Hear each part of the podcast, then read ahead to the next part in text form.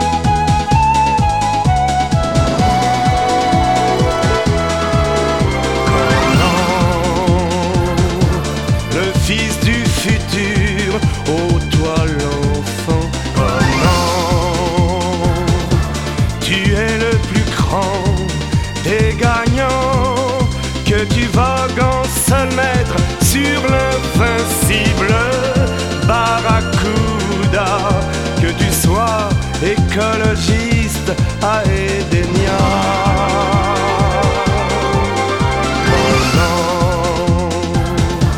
Tu seras heureux avec Lana.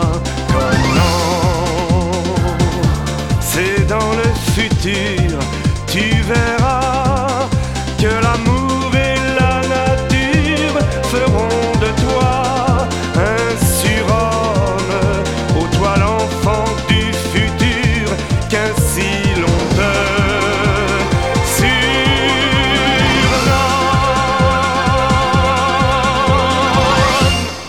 XXIe siècle, après avoir été dévasté par une guerre mondiale, le monde a été submergé par une montée massive des océans.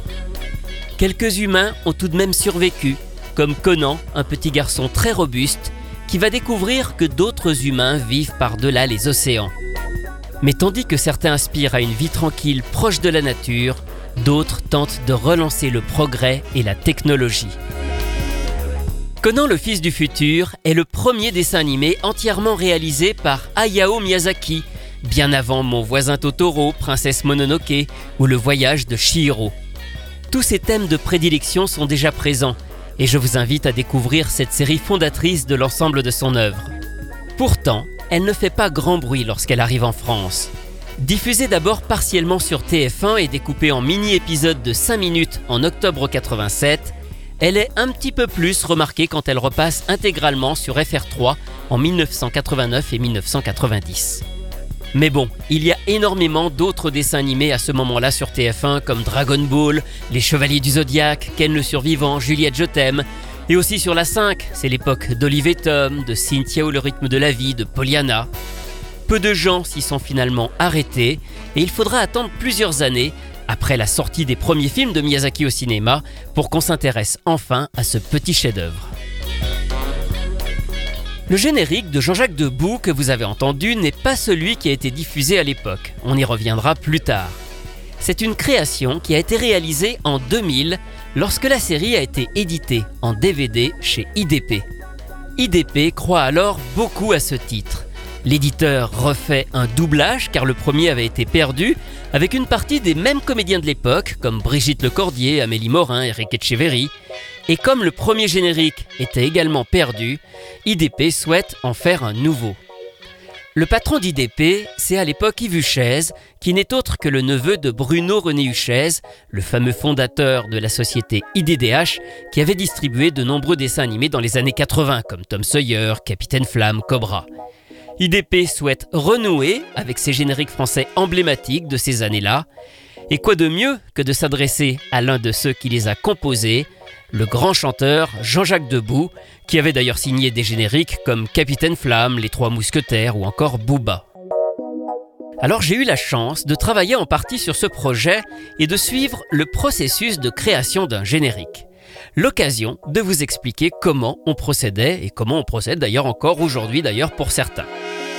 Tout commence par une rencontre avec Jean-Jacques Debout. Il faut lui expliquer ce qu'on veut, une chanson de générique pour un dessin animé, il faut lui décrire l'histoire, de quoi ça parle, quelle est l'ambiance, et puis lui donner aussi les noms des personnages principaux pour les paroles. Et quelques temps plus tard, quand est venue l'inspiration, Jean-Jacques Debout revient avec une mélodie et quelques paroles. Alors lui avait l'habitude de travailler avec son enregistreur de cassette qu'il posait sur son piano en chantant. Il a donc livré quelque chose de très brut, pas forcément bien enregistré. Alors j'aurais adoré vous le faire écouter, malheureusement cette version est perdue aujourd'hui, mais je peux vous dire que tout était là, la mélodie, le rythme, les paroles, tout ça du premier coup, et c'est là qu'on voit que c'est vraiment un grand compositeur qui a une sacrée expérience. En tout cas, ça a beaucoup plu à IDP, et la seconde étape, c'est ensuite d'enregistrer tout ceci en studio. Jean-Jacques Debout a conseillé un de ses amis, Tony Rallo, qui a lui son propre home studio. Et c'était amplement suffisant pour ce qu'on voulait faire. C'est vrai qu'on n'avait pas le budget hein, pour enregistrer 50 musiciens dans un grand studio parisien. Tony Rallo, c'est quelqu'un qui a roulé sa bosse en tant qu'arrangeur et compositeur. Il a été chef d'orchestre de nombreux artistes de la chanson française, notamment Dalida, et donc c'est lui qui a été chargé de prendre la mélodie de Jean-Jacques Debout et d'en faire une vraie chanson en ajoutant une batterie, une basse, des synthés, etc. Ensuite Jean-Jacques Debout est venu poser sa voix sur le morceau, on a ajouté quelques chœurs et c'est fini Eh bien non, en réalité ce n'était qu'une nouvelle étape.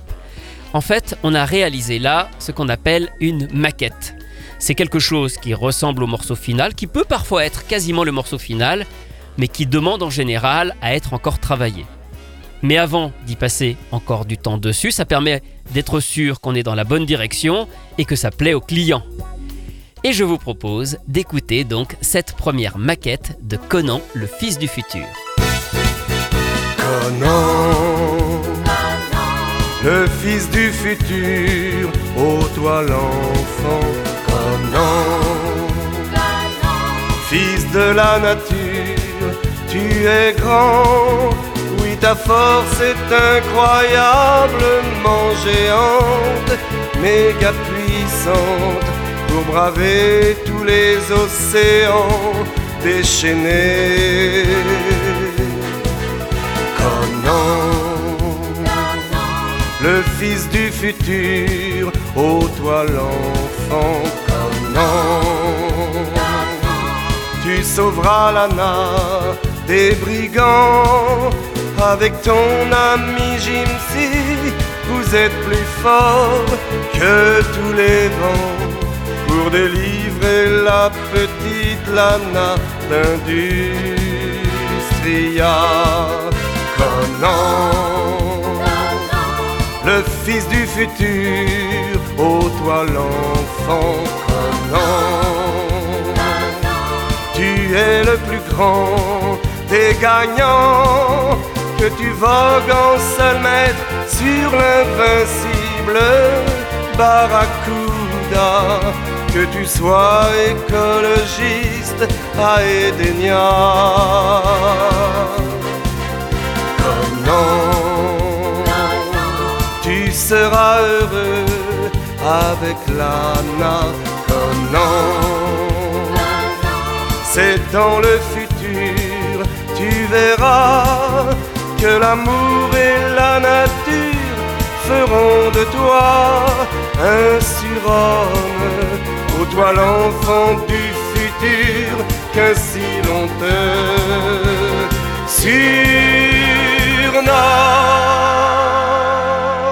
La maquette du générique de Conan le Fils du Futur, réalisée par Tony Rallo sur une musique de Jean-Jacques Debout. Je vous le disais donc, ce n'est pas terminé. Vous l'avez constaté, le rendu est encore assez plat. On entend vraiment le son des synthés. Il y a peu d'arrangements. Il faut vraiment retravailler ce morceau. Et c'est d'ailleurs à ce stade qu'en fait je suis vraiment intervenu. Alors j'ai demandé à ce que les synthés soient moins présents, à avoir plus de violons, avoir des instruments plus clairs, qu'on reconnaisse mieux, et puis surtout des arrangements plus travaillés. D'où les petites envolées qui ont été ajoutées ça et là par exemple. De plus, vous aurez peut-être remarqué que cette maquette est assez courte, elle dure à peine deux minutes. C'est vrai qu'au départ on voulait juste un générique pour la télé, pour mettre au début et en fin d'épisode, mais cette époque correspondait aussi à la création du label Logarithme que j'ai justement cofondé avec Yves Et on s'est dit que ça serait sympa d'éditer ce générique en single, mais pour ça, il fallait une version un peu plus longue. Tony Rallo a donc ajouté un pont musical, alors au départ, il était joué à la guitare électrique, mais ça sonnait un peu western et je trouvais que ça n'allait pas dans le sens du dessin animé. On est donc passé sur une flûte traversière, plus douce et plus aérienne. Bon, tous ces instruments, ce sont des samples, des sons MIDI, des synthétiseurs en fait. Hein. Il n'y a aucun instrument euh, réel. Encore une fois, on n'avait pas le budget pour avoir de vrais musiciens. Mais je trouve quand même que ce générique est très réussi pour ce qu'on en a fait à l'époque. Jean-Jacques Debout est également revenu enregistrer la voix pour donner plus d'attention que la version de la maquette qui était enregistrée avec un peu plus de légèreté. Et le mixage de la version longue a été terminé en janvier 2001. Le morceau est sorti en CD single, couplé avec le générique de Sherlock Holmes qu'on avait réenregistré avec Amélie Morin à la même époque au studio de Tony Rallo.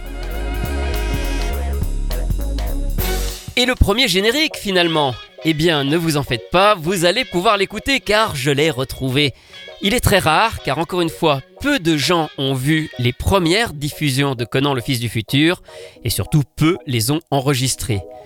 Alors on ne connaît pas l'interprète de ce générique et je vous préviens, il est aussi très très court, il dure à peine 20 secondes et le voici rien que pour vous.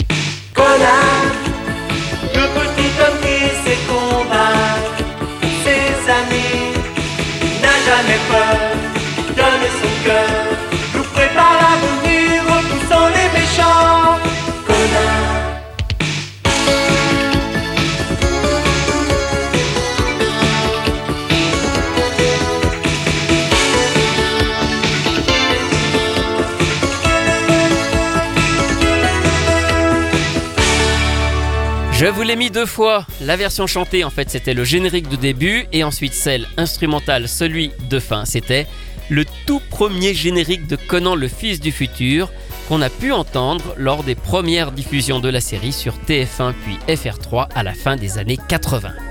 Retrouvez ces anecdotes et bien d'autres encore dans le livre La belle histoire des génériques télé publié chez Inis que j'ai co-signé avec Rui Pasquale. Quant à moi, je vous retrouve très bientôt pour vous raconter d'autres belles histoires de génériques.